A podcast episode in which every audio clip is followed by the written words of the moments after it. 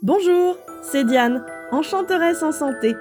Bienvenue dans le podcast dédié à la santé intégrative créative pour les entrepreneurs qui prennent autant soin des autres que d'elles-mêmes. En tant qu'ostéopathe, aroma-olfactothérapeute et coach de vie pro et perso, je serai votre guide facétieuse et enjouée. Je vous invite chaque semaine à explorer et voyager à mes côtés. Nous irons à la découverte de nouvelles contrées au cœur desquels il fait bon vivre et oser se réaliser. Allons-y Embarquons ensemble dans de fantastiques aventures enchantées où bien-être et magie s'associent pour agrandir notre champ des possibles. Prendre la vie côté magie, c'est la voie que j'ai choisie pour vivre au quotidien avec enthousiasme et émerveillement réaliser les choses fantastiques qui m'entourent, tout en considérant que tout n'est pas que positif, qu'il y a des hauts et des bas, des aléas et des tonnes de tuiles que nous sommes susceptibles de nous prendre sur le coin de la figure.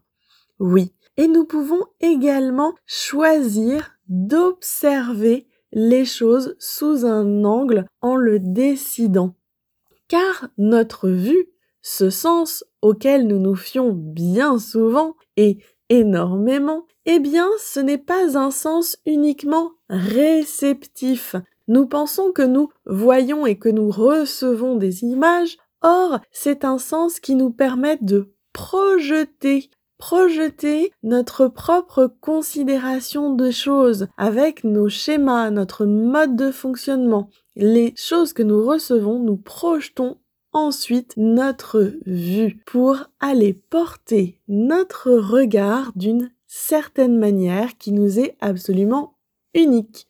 Voir les choses côté magie, c'est décider de mettre son focus, l'accent sur l'émerveillement, sur le fait de saisir les petites choses qui peuvent sembler anodines et de leur donner toute leur toute leur vivacité, toute leur splendeur, se révéler à soi-même la beauté qui peut exister autour de soi, avec des choses subtiles et toutes simples.